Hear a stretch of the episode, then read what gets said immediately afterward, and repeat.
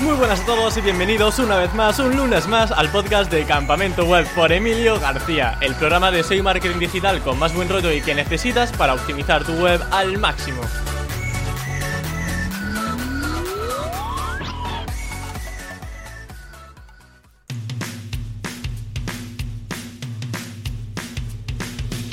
El SEO más joven de España. Así es como se autodenomina el invitado de hoy, quien a sus 16 años ya está forjando su marca personal en Internet como referente SEO y que ha montado páginas web que le han generado cientos de euros incluso en un solo día.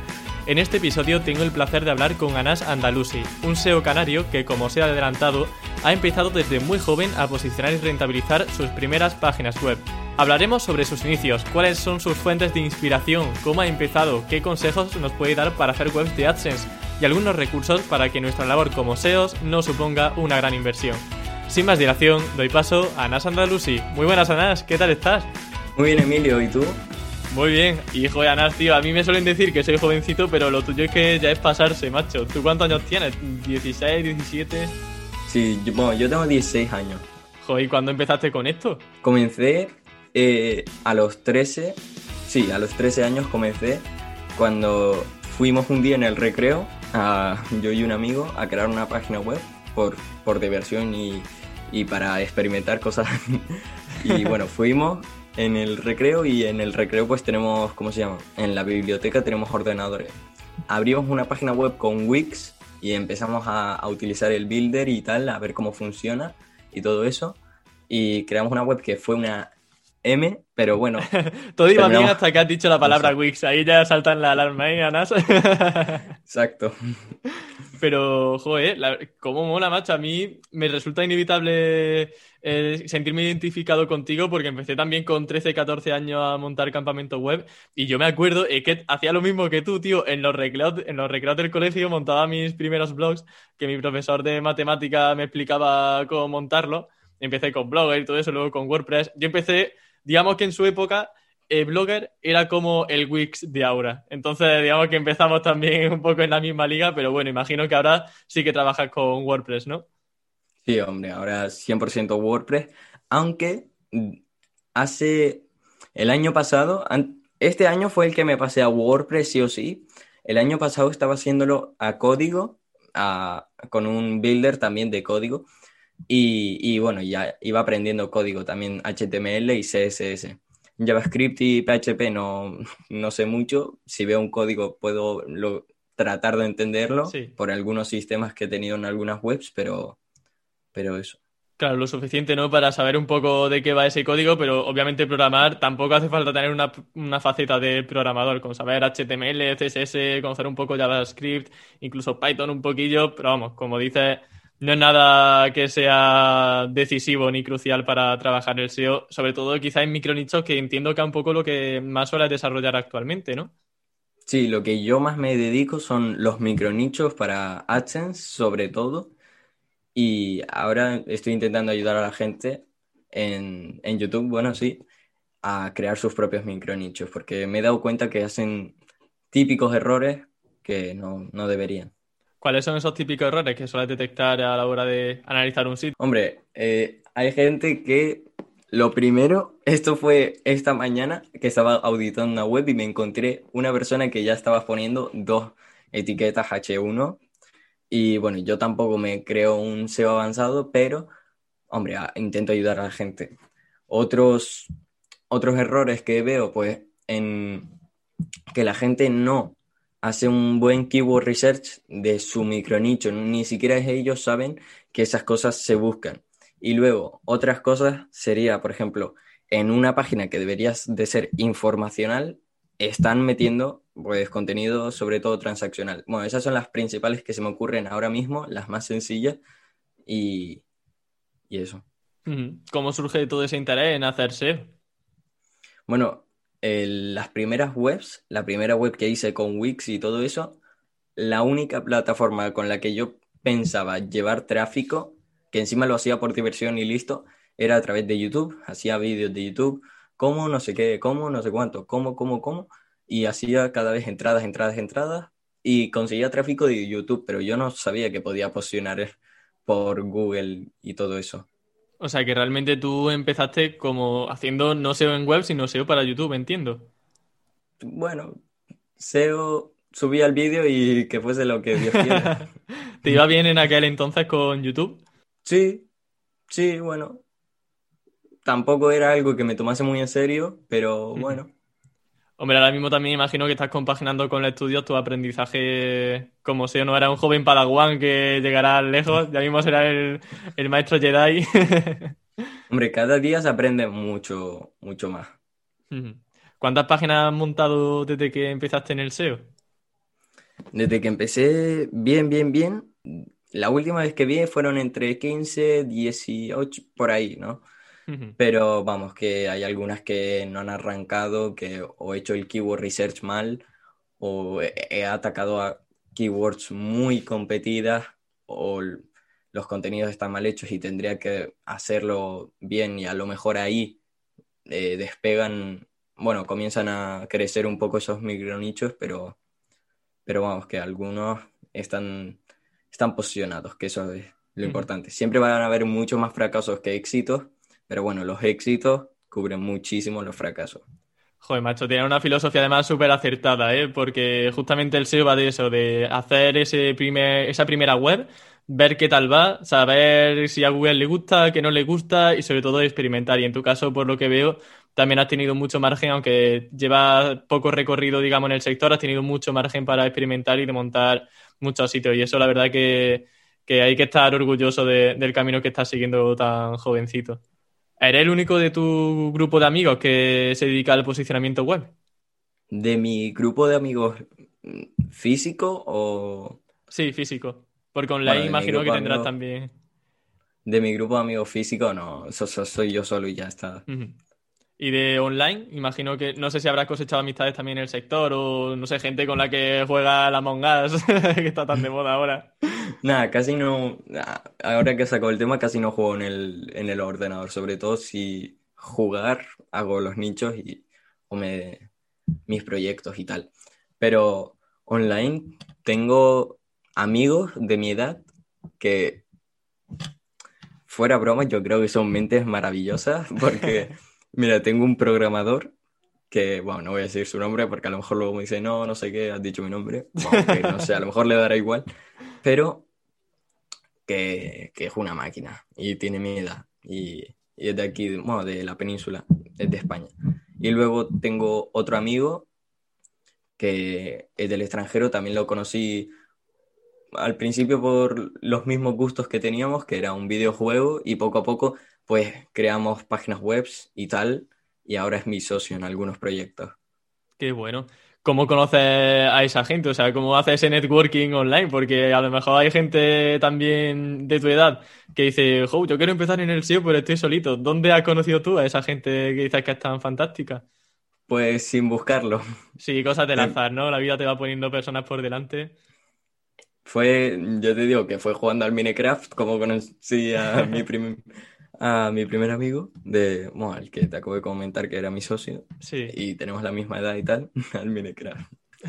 Qué bueno.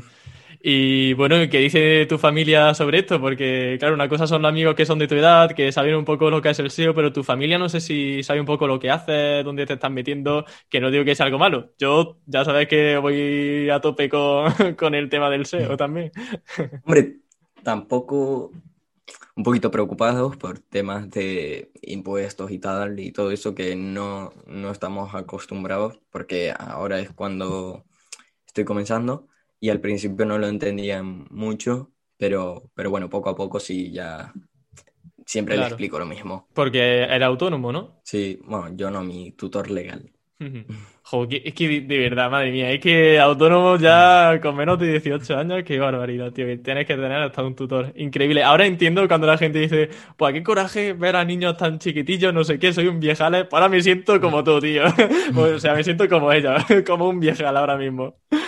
Bueno, Anas, quería preguntarte también si, sobre todo enfocado a aquella gente nuevamente, porque esta entrevista yo quiero que sirva sobre todo a aquella gente que quiere empezar que sepa un poco tus comienzos, dónde te formaste, cómo te formaste. Y para ello, si se te vienen a la cabeza algunos blogs, algunos canales de YouTube que tú recuerdes eh, de forma positiva o que sigas consumiendo actualmente, pues genial, para darle sobre todo idea a eso, idea a la gente que sobre dónde formarse.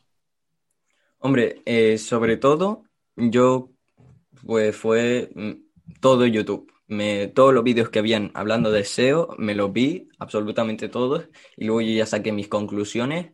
Y lo que yo le recomendaría a una, persona que va a comenzar es mirar todo el contenido gratuito, bueno, también dependiendo de su tiempo, porque a lo mejor no tiene tiempo, pero bueno, casi siempre hay tiempo, lo único que tienes que sacarlo y organizarte mejor, pero crear un único nicho con un buen keyword research en el cual como si has tardado una semana en montarlo, buscar una pepita de oro a través de un keyword research y eh, pues mirarte todos esos vídeos y aprender, porque hay un montón de contenido bueno en YouTube, y montar tu primer nicho y aprender. Y bueno, yo de las personas que más he aprendido gratis a través de YouTube fue Romu, que estaba muy hateado, pero yo creo que para dar unas buenas bases de, un principio, lo más simple, pues yo creo que te lo enseña desde unos vídeos muy amenos y tal.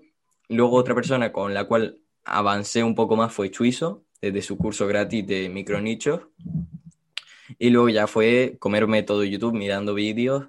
Ahora estoy viendo los vídeos que está subiendo de la segunda temporada Luis Villanueva cuando tengo un rato libre y, y eso. Eh, en cuanto a blogs, eh, no sé si tienen alguno en mente o casi todo es YouTube, porque a lo mejor, por lo que veo, YouTube es tu, plataforma. pues YouTube casi todo, pero eh, de vez en cuando miraba el, bueno, algunos blogs, podría decirte nombres que miré alguna que otra vez cuando he buscado algo, y fue la de Rubén Alonso, Rubén, Rubén Alonso. Rubén Alonso de miposicionamientoweb.es y creo que una se llamaba SEO Azul, puede ser. SEO Azul, efectivamente, de Nacho Montero. Y SEO del Norte, que sí, esa ya también me acordé. pues miraba ahí información. Genial, bueno, pues ahí ya la gente que quiera empezar a aprender un poquito de SEO, que sepa por dónde empezar a documentarse y obviamente también que vean tu canal de Anas Andalusi, que sin duda alguna, pues yo creo que tiene un futuro bastante prometedor. ¿Recuerdas cómo fue esa primera web que montaste? Bueno, has comentado que fue en Wix, pero ya una, digamos, ya no tanto por afición como hobby, sino con una visión más de posicionamiento y de querer ganar, de monetizar al final con AdSense. Pues esa web la sigo teniendo, se sigue posicionando. No, no la he trabajado tanto, pues, o sea, a nivel de SEO duro, duro, duro, porque esa web yo me planteé hacerla eh, de cero y lo que vaya ganando esa web, reinvertirlo en la misma, ¿no? O sea, esa web me he puesto esas barras. Y bueno, ahora mismo está en posición 8. Es un micro nicho mm, bastante poco competido, que tengo que trabajarle el link building y me lo han hasta intentado comprar y eso. Y, ¿De cuántas URL hablamos en ese micro nicho? Unas 24 o así. Vale. ¿Qué estaba orientado? ¿A tema de descargas, tema de juegos, tema de trámites, salud? Escolar. Escolar. Vale, vale. No te lo esperabas, ¿eh? no, mira, pues la verdad que tema escolar sí que me, llama mucho la atención. La verdad que los nichos, tema de formación, educación y todo eso, creo, que es una temática muy buena, muy bien pagada. Ahora que tipo competida.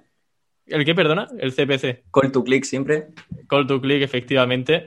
Y bueno, ahora que te ha salido el tema de AdSense y que, hombre, obviamente, pues digamos que es donde estás más formado y donde tienes mayor experiencia, ¿cómo se escoge una buena palabra clave? ¿Qué es lo que te hace, qué es lo que hace que una palabra clave sea llamativa para ti? Bueno, que una palabra clave sea llamativa, llamativa primero es que haya poca competencia, que esto, bueno, me lo suele decir una herramienta que es Semscope, que es totalmente gratis y suele acertar, porque en esa métrica hay que tener quizá a veces un poco de cuidado. Sí, a eso iba a llegar ahora, que a veces ah, no, no, suele acertar, pero por eso, o sea, yo lo utilizo como filtro, esa herramienta, y luego yo eh, lo que hago es primero mirar si hay snippets de Google en, en las SERPs y pasar la, las, el primer top 3, los top 3 por Hrefs y mirar la, los backlinks, las palabras posicionadas que tienen y todo eso, para determinar más o menos la la competitividad que, hay en esas SERPs. ¿De cuántas búsquedas mensuales hablamos en esas keywords? Más o menos, ¿cuál es el mínimo que suelen tener para que las abarque? Si son pocas y hay un buen CPC, que tampoco se puede saber mucho, porque casi todas las herramientas te van a mentir con el CPC. Eh, que bueno, que para saber más o menos, estimar más o menos si una web tiene un buen CPC, te vas a la SERP, buscas esa palabra y eh, si tienen anuncios pagados en la SERP, pues ahí seguramente están pagando bastante bien. Cosas así, pues. Mira, esto demuestra que realmente estás siguiendo un buen camino en el SEO, porque habrá mucha gente que era, bueno, Emilio, ¿y tú por qué traes a Anas si realmente habrá gente joven que también es SEO y no pasa por campamento web? Pero es que realmente, si vemos tus contenidos, realmente vemos que era una persona que se ha sabido sobre todo buscar muy bien la bichuela, como quien dice, que ha sabido trabajar muy bien el SEO y que con pocos recursos, que a eso también iremos más adelante porque los comienzos son muy difíciles, pues con esos recursos que has tenido has sabido buscarte la vida y has sabido aprender SEO. Y este consejo, por ejemplo, de buscar eh, los anuncios en las SERPs, no se comenta mucho y se nota que has documentado mucho, que has experimentado mucho, eh, aunque ya comentamos que obviamente te queda mucho recorrido por delante y que va a ser fantástico, pero que se nota que hay un aprendizaje bastante adecuado hasta el momento. Así que, eh, bueno, solo quería comentar eso. Gracias. Eh, vale, hemos hablado ahora mismo sobre el tema del CPC, cómo escoger una palabra clave adecuada. Mi pregunta es, ¿call to click es siempre tema de descargas o se te ocurre alguna que otra cosa que pueda funcionar? No, no es siempre tema de descargas. Además, un, nicho puede llegar a ser eh, no call to click y tú puedes convertirlo a call to click. Porque yo eso lo he logrado en, en algún que otro nicho. Tipo, cambiar la forma en la que le das al usuario eso, esa información que busca, no sé, poniéndole un botón de ver esto, por ejemplo, es lo primero que se me ocurre ahora, y que se le despliegue todo eso, y ya le estás incitando que tiene que clicar sí o sí. Entonces puede clicar en el botón, puede clicar en un anuncio, puede clicar, y bueno, y ahí va subiendo. Pero ¿y eso a ti cómo se te ha ocurrido? ¿Eso lo has visto tú? ¿Se te ha ocurrido por experiencia? Eso es de ir probando. Qué bueno, tío, de verdad es que soy fan tuyo, tío. Entonces, o sea, si te he entendido bien, eh, dentro de tu contenido informacional, que en un principio quizá no es call to click, y para la gente que no lo sepa, que la gente tenga una predisposición no hacer algún clic en tu página web. En tu caso, pone un botoncito que pone ver ahora, se explica un contenido, entonces ya la gente como que dice, tengo que pinchar en algún sitio de la web. Pero claro, aparte de ese botoncito funcional, pues hay anuncio alrededor. Exacto, y bueno, también depende de cómo le vayas a dar todo, porque, por ejemplo, eh, depende de las SERPs, porque, bueno, esto yo tampoco puedo saberlo 100%, pero voy testeando, pues le puedes dar esa información en, en, en esa misma URL que se ha posicionado o enviarle a otra y pues a lo mejor le sale un anuncio de viñeta y de estos que pues al cambiar de URL te sale un anuncio que te tapa toda la pantalla y eso te puede subir bastante más la conversión. Eh, Anas, ¿te resultó sencillo posicionar esa primera página que montaste? Sí, bueno, aún falta por posicionarse, está en posición media 8 y por ahora eh, se, se lió la, hace unas semanas porque tipo, no sé cómo, pero terminó en no index la página, pero no, no se mm. terminó de no indexar, pero ahora está subiendo y tengo la gráfica del Search Console aquí al lado y, eso. Se nota también los fines de semana cuando la gente no entra a una web de estas escolar. Sí, hombre, la gente está de vacaciones, siempre es buena señal, ¿no? Cuando ves esa gráfica dices, mira, la gente se lo está pasando bien. Ya ves. Y bueno, te voy a hacer una pregunta que, a ver, me sale un poco mal, si no quieres no me la respondas, pero es, ¿cuánto es lo máximo que has llegado a ganar con una de tus webs de AdSense? Lo máximo con una web de AdSense fueron, y esto fue con mi socio, así que no penséis que fue todo para mí, y además fue una SERPs eh, en la cual dar la información era complicado, fueron unos 400 que por ahí. Bueno, no, miento, miento. Hubo un día en el que hubo un boom y, y podíamos haber llegado a casi mil pero nos tiraron la web. ¿Os tiraron la web cómo? La competencia que es muy mala. No puede ser, tío. Pero vamos, que lo arreglamos ahí rápido. Sí. Y, vamos, rápido, entre comillas. ¿Y cómo, fue ese? O sea, ¿fue un ataque de dos? Eh, ¿Un hijacking? Hombre, yo la verdad no entiendo mucho de ese tema porque ya te dije que tengo a mi amigo que fue el que se encarga de eso, pero básicamente hacían un montón de, PHP request, entonces el servidor explotaba Hmm. y, y eso, teníamos que hacer, buah, teníamos que pasar la web a HTML y tal, em, y era un WordPress, ¿sabes? Y eso en un momento de un día para otro, en unas pocas horas, no, no fue difícil, ¿sabes? Hmm. Pero bueno, lo solventaste bien más o menos, ¿no? Dentro de, de lo que cabe. Vale, vale. Estamos hablando de esa ganancia, imagino, en el plazo de un mes, ¿no? Eso fue en un día. Ah, eso fue en un día. O sea, estamos Eso hablando de fue en un 400 día. euros en un día y 1000 euros en un día. No, no llegó a mil, se quedó allí, pero podría haber llegado. Pero porque nos la habían tirado y por eso te digo que en un plazo tan pequeño no podíamos arreglar la web tan rápido, pasarla de un WordPress a un HTML, CSS y todo eso. Y además, eh, también estábamos viendo eh, lo de cómo pasar lo del... Porque Google te obliga a poner una página de contacto y eso es ya tienes que hacer una PHP request, ¿no? Pues luego mirando información de AdSense y tal, parece que si pones un email de contacto ya con eso vale y funciona. O sea, no Vale. está más. Tirando por el tema de para quitarnos este mal sabor de boca de hackeos y tirar servidores, que no es agradable. Mm, ¿Cómo encuentras palabras clave? Porque quizás debería haber empezado por ahí, ¿no? Hemos visto cómo es una keyword adecuada, pero ¿cómo hacemos ese primer proceso y encontramos ese listado de keywords? Para enfocados micronichos, ¿no? Sí, micronichos de AdSense.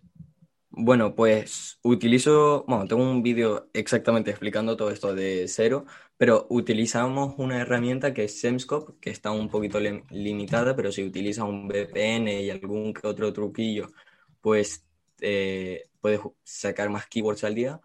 Y con esa herramienta, pues yo saco la competencia y, y las ideas de palabras clave, pues se, se pueden sacar de varias maneras. La primera manera sería utilizar una palabra clave de tipo raíz y de ahí ir sacando palabras que van después, tipo, por ejemplo, en el vídeo lo hice con, empezamos con la palabra de bombas, creo que fue, bombas de agua y todo esto, y terminamos en hidroneumáticos.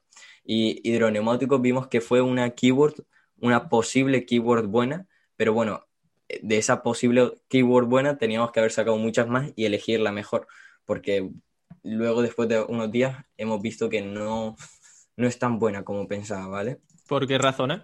No había un CPC alto, o sea, no es algo con un CPC alto y la única manera buena de, de, ¿cómo se llama?, de sacar un buen beneficio era con la página que ya estaba posicionada, que era de una marca, pues pedirle una afiliación o pagarle por poner su propio producto. Y entonces es un poco raro, ¿sabes? No. Y, a ver, tengo dos preguntas. La primera es cómo se pasa de bombas de agua a hidro... Hidroneumáticos. hidroneumáticos. La propia herramienta te lo da, por eso utilizo esta herramienta, porque aparte de tener una, una parte freemium, pues la propia herramienta te va a dar eh, sugestiones o Sí, ideas de palabras clave, eso, sugerencias, en las cuales, pues, cosas que están relacionadas, a lo mejor tienen un, un poco menos de búsquedas, pero eh, una competencia más pequeña. Y la segunda pregunta que tenía era, hidroneumáticos, por ejemplo, ¿por qué abarcarla con un blog y no con, bueno, con un blog me refiero de una, con un- una mentalidad informacional y no con una mentalidad transaccional, haciendo una guía de compra, comparativas, reviews? Hombre, ¿qué pasa? Que una persona, ¿yo cómo haría hidroneumáticos? Pues crearíamos una web micronicho con un exact ma- match domain, o sea, un dominio en el que la palabra clave está en el dominio, hidroneumáticos.com, por ejemplo. Y lo primero que haríamos sería segmentar al usuario desde el principio, sabiendo si quiere comprar un hidroneumático, si quiere saber cómo se utiliza un hidroneumático, sabiendo qué tipo de sistema de hidroneumáticos hay o... Bueno, no soy experto en hidroneumáticos, pero se- eso se investigaría y tal. Aunque no recomiendo para nada juntar AdSense y Amazon en la misma, en la misma web, la verdad. Yo no lo haría, a menos que sea una página web ya eh, tipo blog en la cual le estás hablando de opiniones y tal, y en cualquier y en algún enlace pues metes la afiliación de, ad- de Amazon, pero si es una guía de compra en la cual estás explicando el producto en el cual tú lo estás vendiendo, yo no metería anuncios de, de AdSense, la verdad. Más que nada por diversificar quizá clics, ¿no? Que la gente no se vaya a un anuncio de AdSense, sino que se vaya quedando en tu página web y en los enlaces de compra que tú quieres poner. Eso y que da un poquito de, de mala imagen, creo yo. Lo que sí pondría, y creo que es una buena estrategia, sería crear contenido en YouTube y posicionarlo como, como no sé qué hidroneumático, porque ya a la gente le gusta más mirar un vídeo que eh, leerse el contenido. Puede, la, para la gente vaguilla puede tener el vídeo y para la gente que no puede en ese momento mirar el vídeo, pues puede leer el contenido y además ese vídeo, no, si se posiciona en YouTube, que va a ser muy probable porque dudo que haya mucha gente hablando de hidroneumáticos, pues de ahí vamos a conseguir tráfico, ventas y además lo vamos a posicionar con el tráfico que nos traiga, con las visitas que nos traiga el, de, nuestra página web. Y además que eso va a aumentar mucho más la, que el usuario entienda lo que le quieres decir y el, el tiempo de estancia en tu página web. Y además, si entiende más lo que le quieres enseñar, pues, y se lo haces más llamativo, pues hay más probabilidades de que termine comprando. Estoy totalmente de acuerdo contigo. ¿Tú lo haces eso en tus micronichos? Porque entiendo también que será un recurso, te llevará tiempo. Exacto. Mm, decir, bueno, salgo yo o contrato a alguien que salga en el vídeo, porque a lo mejor a mí no me apetece salir en un vídeo de hidroneumático. no, hombre, ahora en, tengo pocos nichos que se podrían añadir vídeos porque eh, tengo pocos, pero bueno, ahora estoy empezando uno en el cual la estrategia sería esa y ya sería ir probando cómo, cómo crear el contenido, que es lo que más le interesa a la gente en esa, en esa palabra clave, si cómo funciona el hidroneumático o como cualquier cosa. Igualmente se podrían hacer varios vídeos y, y, tal. Pero también te digo que crear los vídeos no son fáciles, pero si quieres dedicarte a esto y tienes mucho tiempo, o bueno, aunque no tengas tiempo, si solo tienes un proyecto, pues va a ser mucho más fácil, la verdad de implementar estas cosillas. ¿Y cuáles son las prioridades para ti a la hora de hacer SEO en un micronicho? ¿Cuáles son esos factores de posicionamiento que tienes siempre en mente? Para mí, y, esto es para mí, porque habrá gente que dirá que no, los dominios eh, exact match domain, como había comentado anteriormente, o sea, la palabra clave en el, en el dominio, alguna que otra técnica Black Hat enviando un poquito de tráfico, que bueno, no creo que tenga nada de malo porque yo lo, yo lo he experimentado y no me ha pasado absolutamente nada. Y con, un poco de tráfico lo subcontrato, pero existen herramientas en las cuales pues tú metes los proxies y todo eso, en las cuales pues tú envías tráfico a la web. Pero yo lo que hago es subcontratarlo. Mucho más fácil. Que ¿Y dónde subcontratas? ¿En Fiverr quizá? Exacto. Ahí, ahí. ¿Has visto? Yo soy fan también, ganar. Yo me sé a tus vídeos también. Exacto. ¿Algún consejo más? El dominio Exact Match Domain, Exact Match Domain, el contenido que ya hemos hablado antes de cómo estructurarlo y todo eso. El link building, bastante importante, no, aunque yo lo he hecho, enlaces de mala calidad, pues, y muchísimos enlaces de mala calidad, creo que no vale la pena, me arrepiento de haberlo hecho en algunos micronichos y lo que yo os recomiendo, si estáis empezando, es emplear unas cuantas horas en crear enlaces manuales y sobre todo indexarlos porque hay gente que hace un montón de enlaces manuales y luego no los indexa y es como trabajar para nada.